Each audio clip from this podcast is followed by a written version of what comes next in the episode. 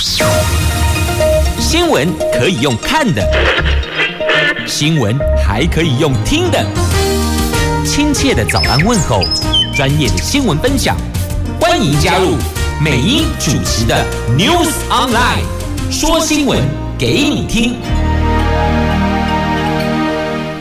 亲爱的朋友，台港后打开后，大家好，欢迎您再度锁定收听 News Online，我是美英，我是谢美英。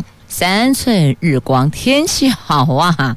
来看北北桃竹竹苗今天白天的天气概况哦。北北桃温度介于二十七度到三十五度，竹竹苗二十六度到三十三度，全部都是阳光露脸的晴朗好天气呢。好，接着来看四大报的头版头条的新闻。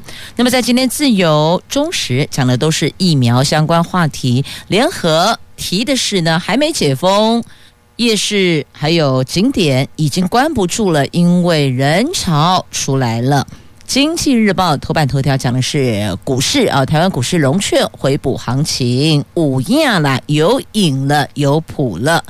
好，这是四大报的三则头版头条新闻。来，我们逐一看详细的新闻内容。先来关注疫苗的部分。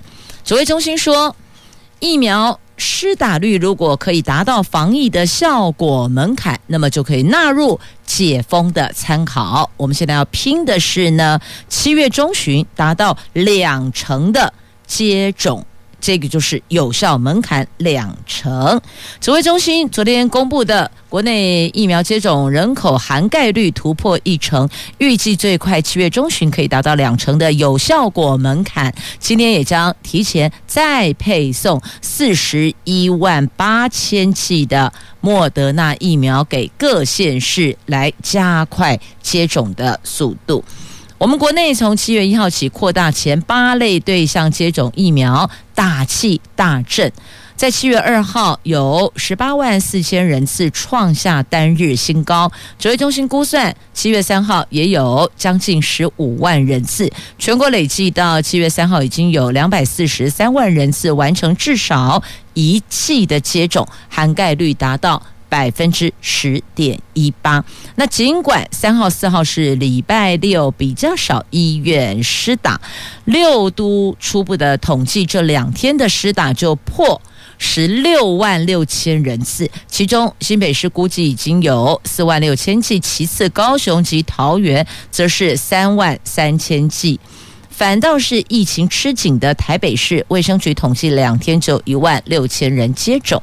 那为了要加快接种效率，美国提供两百五十万剂的莫德纳疫苗，首批配送六十四万剂，今天将提前配送原定八号发送的第二批四十一万八千剂。而行政院昨天也透露。唐凤规划的疫苗接种预约平台，今天由指挥中心公布，而且第一波的测试年龄层可能下修到五十到六十四岁。那如果打气维持一个礼拜，可以打八十万甚至百万人次，最快七月中旬或是月底前就可以达到涵盖率的两成了。那观察国际走向，疫苗人口涵盖率达到两成以上，就有一些社会防疫效果；四成以上效果不错，六成以上有群体免疫，则疫情可以。控制良好，而且这个疫苗接种数量不排除列入解封的参考哦。那前疾管局长苏玉仁建议，万一民众出现犹豫期，不打就不要等，赶快向下开放，要赶快扩大施打率，来降低社会经济的冲击呀。那么也特别提到了，如果疫情控制良好，就是我们的涵盖率可以到两成的话，那么就不排除列入解封参考。可是呢，这个还没列入解封参考，现在已经关不住了，各地的景点跟夜市出现了人潮呢，这个。可能就会比较危险了。三级警戒以来，大伙儿都闷坏了，还没有解封就已经关不住了。景点跟夜市出现人潮了，有骑车的，有走路的，那么还有小跑步的。都出来了。昨天新增三十七例的本土确诊，两例死亡个案，而这个新确诊数跟死亡个案都写下本土疫情单日新低。台北市发生了多起的群聚，新增确诊人数超越新北市，外界忧心是不是会影响七月十二号的解封呢？是不是该考虑分区解封呢？指挥中心说，目前疫情往比较好的方向走。降级方面需要思虑整体方向，基本上以全国一致为主。那现在还没有决定是不是为解封，但很多民众等不及了。双北市的自行车道也出现人潮了，北海岸、合欢山、武陵等景点都出现了许多人。宜兰从北到南的网络美食名店更是出现排队的人人龙。宜兰人大声疾呼：“我都两个月没回宜兰了，大家能再忍一忍吗？”宜兰人没有回宜兰，结果游客都进去了哦。那看到从北到南的网络美食名店出现了排队人龙，这让当地人看了捏把冷汗哦。那如果要外带，能够保持社交距离、社交指引，口罩全程戴着，别剥下来，那至少也是做到了目前能够。外带的防疫指引啊，那台北市六月二十九号起夜市微解封，昨天晚上各地夜市也出现了排队的人潮。指挥官昨天公布市场夜市五大重点管制措施，其中包括了禁止餐饮内用、禁止试吃、禁止边走边吃，另外严格的规定。容留人数总量管控，减少出入口及身份证尾数分流管制。每个人至少需要一点五公尺的社交距离。如果以占地九千平方公尺的市场夜市为例，每个小时最大可开放入场的容留人数以两千人为上限。排队热区应该贴上。胶条拉出社交距离，强制进行人车分流啊！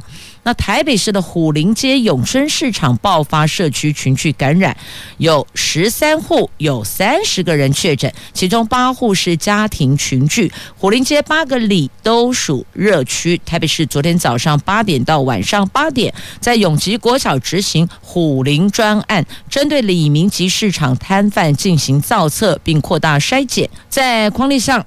还需要进一步把疫情调查做清楚。目前可以说没有失控，这是指挥中心所表述的，等于意思就都还在掌控当中了。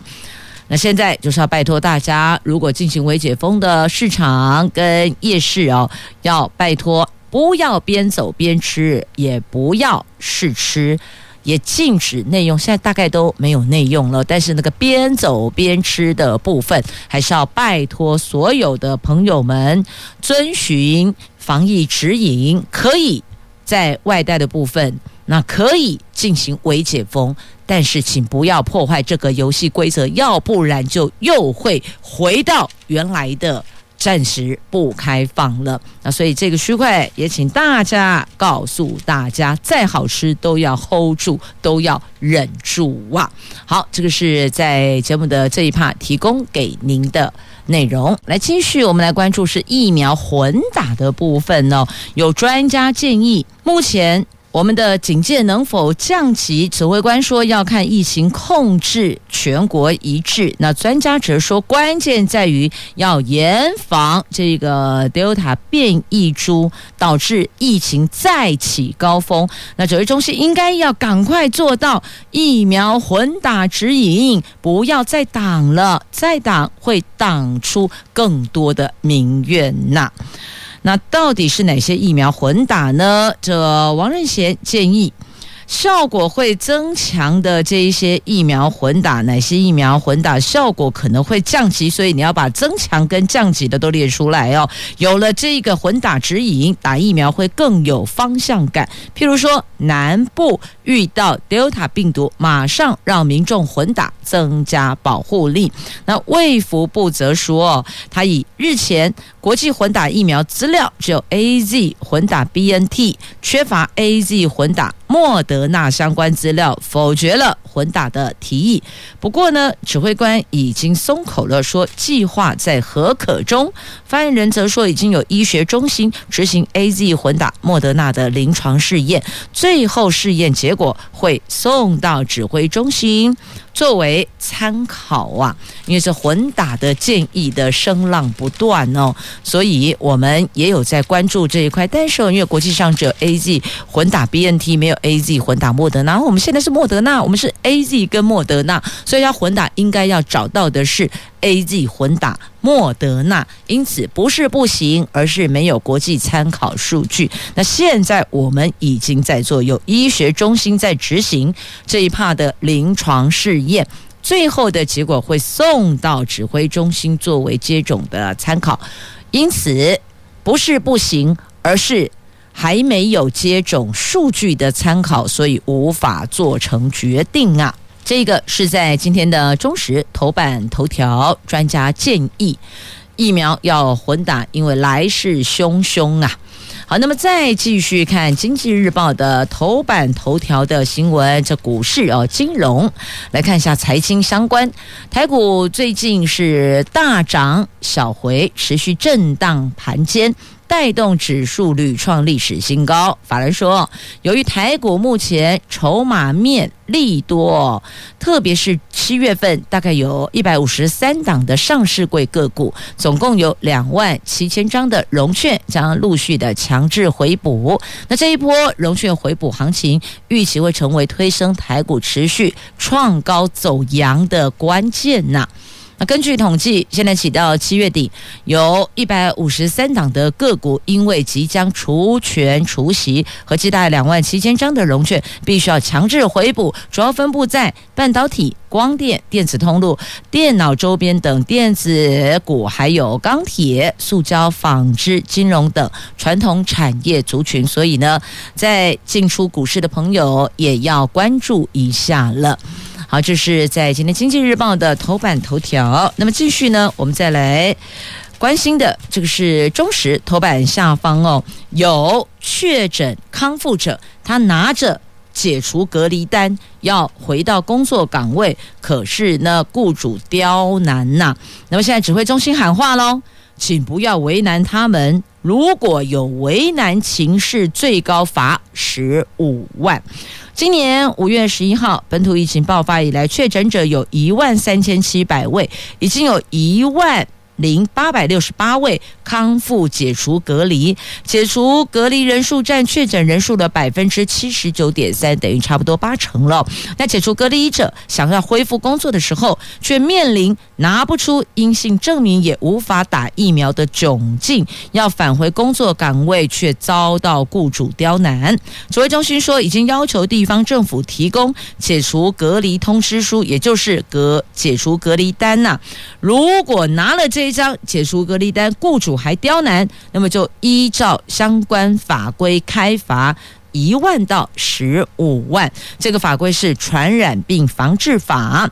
啊，指挥中心说，最近接获很多民众反映，已经确诊康复了，想要回复工作，却被雇主投下这个一些变数哦，设了一些限制，要求提出阴性证明或是疫苗接种证明，才可以让他返回场所。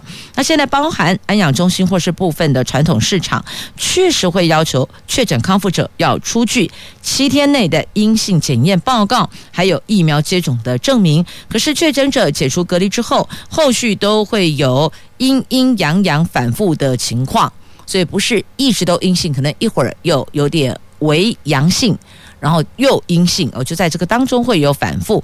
那最长的可能还有三个月的时间阴阳不定哦，加上确诊后六个月内不能接种公费疫苗，这个会面临两边都卡关的窘境，因此就会变成确诊康复后六个月内还无法回到工作岗位，因为你看吧，他要求一定要有阴性的证明，可是呢，确诊康复三个月内会阴阴阳阳反复不定，那么规定六个月内不能接种公费疫苗，所以这不就摆明了六个月内不能工作吗？因此，把这个问题向上反映。那现在为了解套，让民间事业机构对确诊者不能要求他出示证明。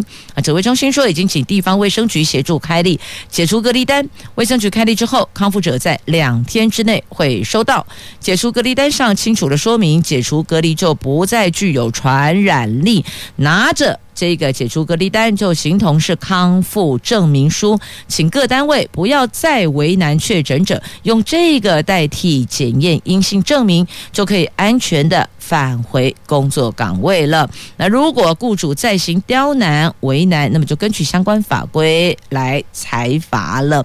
那但是经过主管机关基于传染病防治需要限制者，则不在此限呐。这一来疫情，大伙儿闷坏了。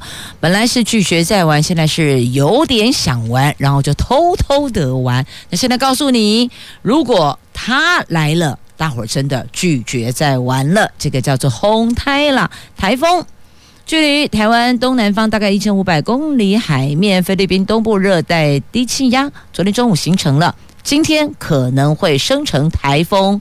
烟花，也名叫做烟花。那气象局说呢，不排除下午发布海上台风警报，而不论是否真的。成台，它的外围环流都会影响我们。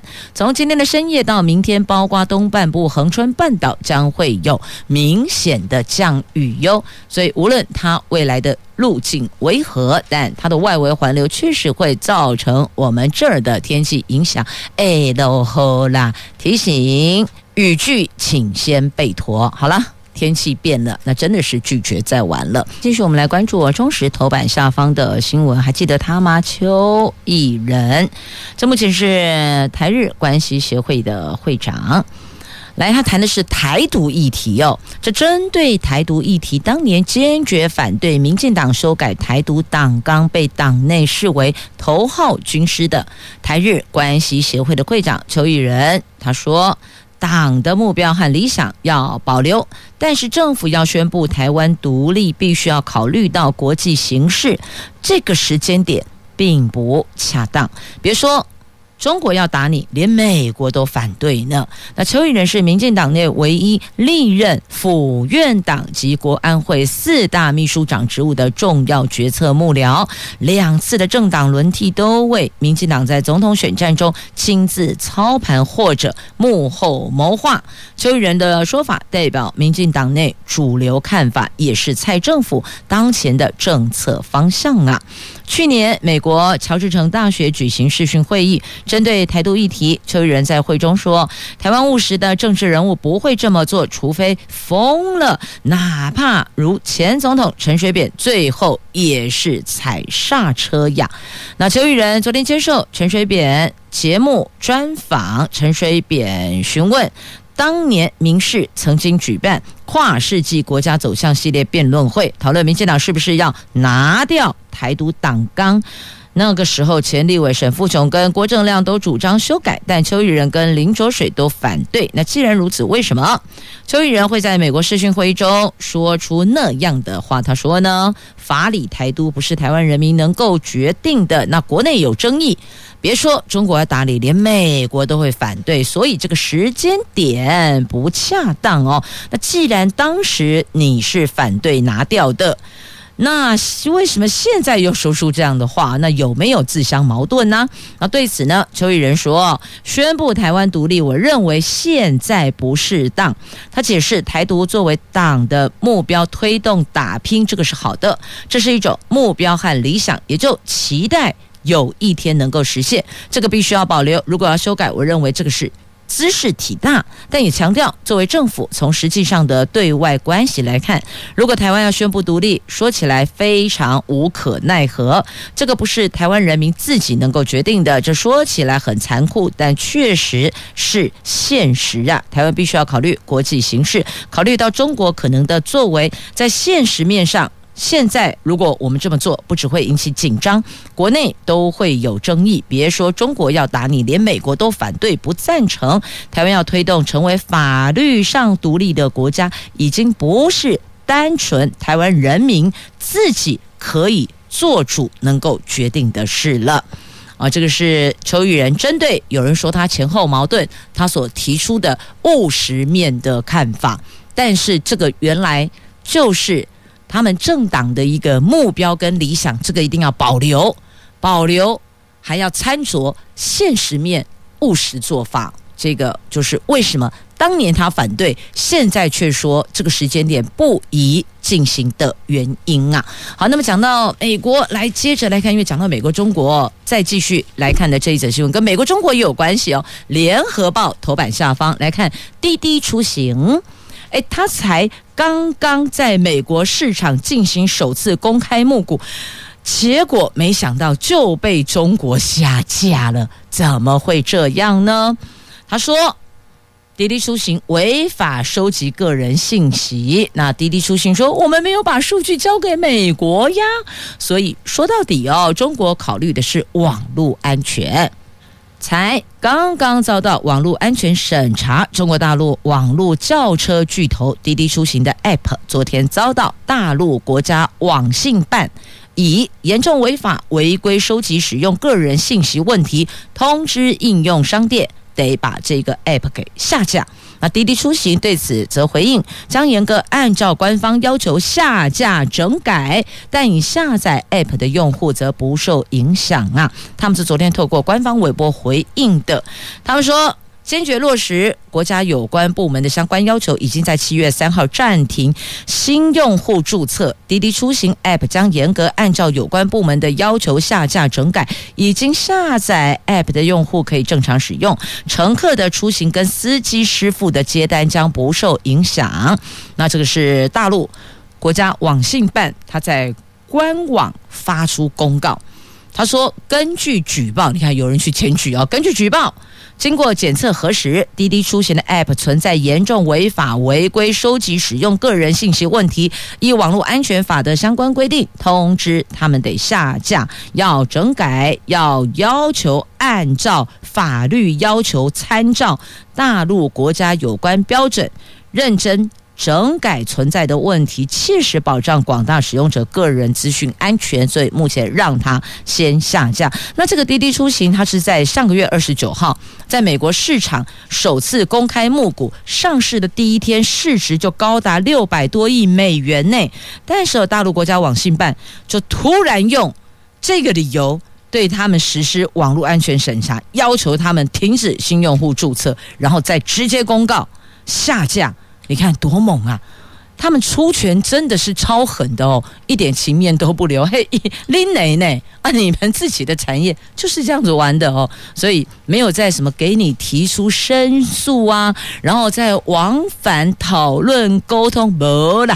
官方说怎么做就怎么做。那你看滴滴出行也很低调，也很配合说，哦、我们就遵守规定啦，我们就配合国家要求啦，我们进行整改啊。你看，哇乖耶。那这个滴滴出行最近在美国上市，是从阿里巴巴二零一四年在美国上市以来，中国大陆企业在美国上市规模最大的一次。那这一次，滴滴出行在中国大陆及十五个国际市场提供服务，收集大量实时移动数据，而且将部分的数据用在自动驾驶技术和交通分析上面。他们现在担心的是呢，你网络安全，你那个资料是不是会被美国政府给拦截走？所以这个是中国的顾虑呀。所以你该看。他们的企业，不管你多大咖，你超级 A 咖，你是天团也罢，碰到官方，一律全部都龟缩啦。继续，我们来关注《自由时报》头版下方这一则跟疫情无关，这个是社会新闻呐、竟然有恐吓议员要换掉局长的事情，哎，而且嫌犯竟然是局长的小叔，这到底怎么回事啊？我们来看这一则在今天自由头版下方的新闻呢，这个有。苗栗议员有三位苗栗县议员呢，以防疫缺失为由，要求撤换卫生局长，就没想到哦，这三位议员却接到了电话恐吓。警方逮捕了拨打电话的男子，后来查了了解哦，原来啊他们是亲属，坦承有打电话，但否认恐吓。警方依恐吓危害安全罪嫌给移送法办哦。你看这。议员行使他的权利，要求这局长要改善缺失嘛？那可能觉得做的还有成长的空间，就没有想到后续接到了这个恐吓电话。那恐吓电话竟然就是议员所提出要求要惩处的，就包括撤换掉哦。的局长的亲属啊，他的小叔啦，那有那局长说不知道小叔有这样子的作为哦，但这个区块就交给相关单位去查查去厘清了哦。那么如果觉得民意代表的作为不恰当，你可以提出质疑。那如果觉得局长，在作为上有改进跟成长的空间，也是可以提出可受公平嘛。所以所有的事情哦，都是可以摊在阳光下，大伙来评一评。千万不要做这种踩红线的，譬如说打电话，或是恐吓，或是有一些人身攻击，亦或者肢体的伤害，这个都是不可以的。现在你看事儿没办成，得进去吃面前饭了。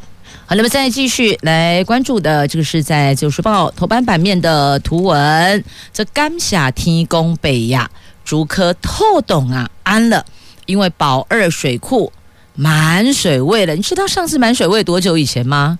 一年前，三百七十八天前，一年也不过才三百六十五天了。睽违一年，总算满水位，而且在上上个月五月份的时候，这个水库几乎是见底的。那竹科水情大好了，经济部说，宝二水库在昨天早上的七点三十分蓄水达到满水位，跟上次满水位的去年六月二十二号一加起来是三百七十八天前内，那看到了。这个湖光山色、美不胜收的美景又重现眼前呐、那五月底的时候，宝二水库水位降到历史新低，蓄水率只有百分之二点六，几乎要见底，要空库了。幸好梅雨及封面，五月三十号起接连几天强降雨。宝二水库的蓄水量明显增加，不仅取消了六月一号预定实施的分区供水，更在六月三十号宣布恢复正常供水呢。这真的是可喜可贺呀！好，那么再来关注的这个是玉山气象站的教客来临了，这个教客挺可爱的哦，长鬃山羊。玉山气象站在玉山北峰，海拔三千八百五十八公尺。哎，昨天中午气象站发现一只台湾野山羊走近，赶紧捕捉这个难得的景象。那台湾野山羊又称长鬃山羊，虽然说是羊，却是台湾唯一的野生牛科动物哦。它的栖息低到海拔高海拔山区，目前族群稀少。这所以他们说很难得看到，因此赶快用镜头捕捉。好，可以看一下，Google 一下，你只要打玉山气象站长鬃山羊就跳出来了哦。好，到这儿四大报头版所有的新闻都带您聚焦了。接着我们来看内页的重点新闻话题，来看疫苗莫德纳各地人龙抢打，你看有排队人龙就知道多受到欢迎啊。莫德纳疫苗打气爆棚，高雄七月二号打到超载，施打率是百分之一百零一，有不少外县市长者还跑到高雄打疫苗。屏东县还有医护人员被打不到疫苗的民众抓伤了。那桃园昨天有长者站在户外晒太阳，苦等超过半个小时才打到疫苗，就是怕打不到莫德纳，因为很怕离开队伍。一定有工作人员说：“哎，那个阿伯呀，还是这个奶奶呀，哦，爷爷奶奶，您请到阴凉的地方稍后。”但大家不敢离开，很怕一离开一移动，你的位置就没了。那位置没了，你要怎么再排回来呢？都担心打不到莫德纳，这跟之前的 AZ 状况哦，好像有一点点落差，对吧？AZ 是施打第一天早上整个乱，但第二天完全恢复正常。那后来第三天变成是工作人员比。来接种疫苗的长辈人还多啊，因为有一些这个舆论出来了，所以大家害怕了，因此观望了。那现在莫德纳并不是哦，大伙儿都在抢打。你看那个网络预约立刻秒杀，马上就额满了，对吧？只要是莫德纳疫苗的，砰砰砰砰砰，立刻都额满、额满、额满、额满。所以大伙儿似乎现在看起来好像对莫德纳比较有信心一些些啦。好，那再继续看到这个疫苗的相关话题哦。这东洋进口 BNT 破局，现在要查官商勾结，检调分案调查，到底是谁在卡疫苗呢？这疫情严峻，国内却疫苗不足，民众质疑疫苗采购过程有弊端，检调已经进行分案调查，其中东洋药品去年洽商德国 BNT 疫苗代理权破局，遭质疑。幕后有人谋不臧，官商勾结，有立委介入卡疫苗弊情。台北地检署指派素黑金主任检察官签分案调查当中啊，所以后续就可以厘清了，到底是不是像坊间所传的有官商勾结，有民意代表、立法委员介入，有人谋不臧，因为那个分配不均，所以卡来卡去，到底是不是这样？因为这个传言传的是沸沸扬扬，可能还是得由检调来厘清，是真的还是假的，有没有这回事啊？继续我们来关注哦，这个疫情之下的宅经济呀、啊。现在告诉您，冷冻食品超夯的，那也有人在家里闲来没事儿就练练厨艺，大展身手。那也有人把家里美化一番。看上去绿意盎然的挺好的，所以你看，这嗅觉敏锐的业者抓住这一波的现金流，增加产能，添加菜色，当然也为自己的营业额挹注可观的数字了。那因为疫情升到三级警戒，有不少人居家防疫，踏上了特级厨师的道路，就开始在那里。做菜试菜了，那业者生产冷冻加工食品，也帮助民众厨艺大为精进啊。那冷冻食品在营运上扮演的角色，由过去的绿叶摇身变成红花了。对啊，以前都是煮熟食嘛，传统市场采买食材回来做料理，那么可能有一两道的冷冻食品来。添一下桌面上的菜色，丰富一下菜肴内容。但现在刚好反过来，过去的冷冻食品现在变成主菜了。有不少民众说，一般人跟特级厨师之间只有隔离十四天的距离，听得懂了吗？就是十四天，这十四天之内我也可以厨艺精进，对啊，因为都是冷冻料理包啊，看是微波也好，隔水加热、电锅蒸煮，通通都可以。全部上桌，香喷喷的哦。那虽然这是玩笑话，但也反映出民众在家时间拉长，除了叫餐点外送之外，要换换口味，又能健康，那只好自个儿煮。经过这段时间的磨练，厨艺自然会有进步哦。所以这个冷冻食品也是可以有那个。只要 one touch 的，亦或者我把配料准备好，你自己逐一烹煮也是可以的哦。所以脑筋动得快的业者在这一块，虽然因为疫情影响内用，不过外带外送宅配的部分变多了，抓这个来补那个，就抓东墙补西墙啊，还是可以 balance 的，可以回到过去，而且现在这个是现金流啊。好，那还有人。就把家里整理一下，多了一些绿叶陪衬。像这几天也关注到了，有一些这花卉市场好像人潮也变多了哦，因为每天窝在家里，总想看看这外面的世界，有时候就自己来打造一个小小世界，赏心悦目，心情愉悦就好了。好，再继续，我们来关注的这个是万华人超火大，现在喊出要什么？清零零林场佐的林哦，清零散场，场是林场佐的场，是立委前歌手啊，现在好像还在唱歌吧？在台北市的华南市场自治会长林胜东日前怒批立委林场佐没关心华南市场小摊贩呛爆大立委，传遍了街头巷尾，号称最美肉贩张彩洁为了护航，也立刻被抓包是自己人。那林场佐负面声。声浪激增，连带让成立不久的罢免林昶佐脸书社团，两天之内粉丝人数飙破两万人。这个团队喊出清零散场，更多人响应呢。好，这个新闻话题在今天的《中国时报》的 A 五政治综合版面的头条。那现在林场所成了众矢之的，那么还有人说他收割啊，把农委会的文。跟林昶佐委员办公室的文两相对照，发文日期落差了将近要三个礼拜内。一个是林立伟在六月二十一号发文说，建议将传统市场啦、夜市啦这些摊商，还有一些这个相关行业别纳入优先接种疫苗的对象。一恭喜一共，诶，他说是他讲，是他去建议的。可是呢？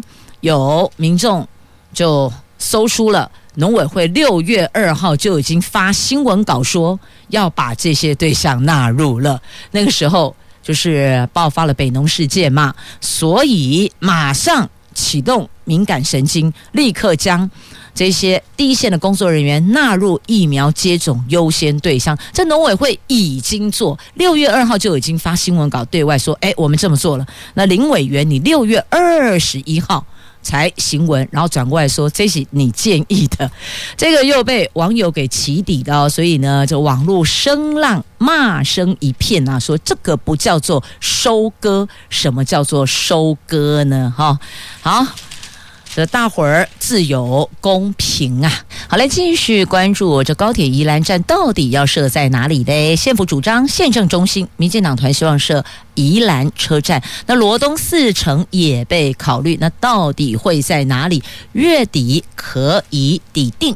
那再来这个所得税申报完毕了，综所税平均所得最低三万九，最高五百零七万，两者差距一百三十倍，所得差距快速拉大呀，那这个部分又该如何是好呢？好，这是在今天中时 A 六版面的头条，同时也谢谢朋友们收听今天的节目，祝福您，我们明天空中再会了，拜拜。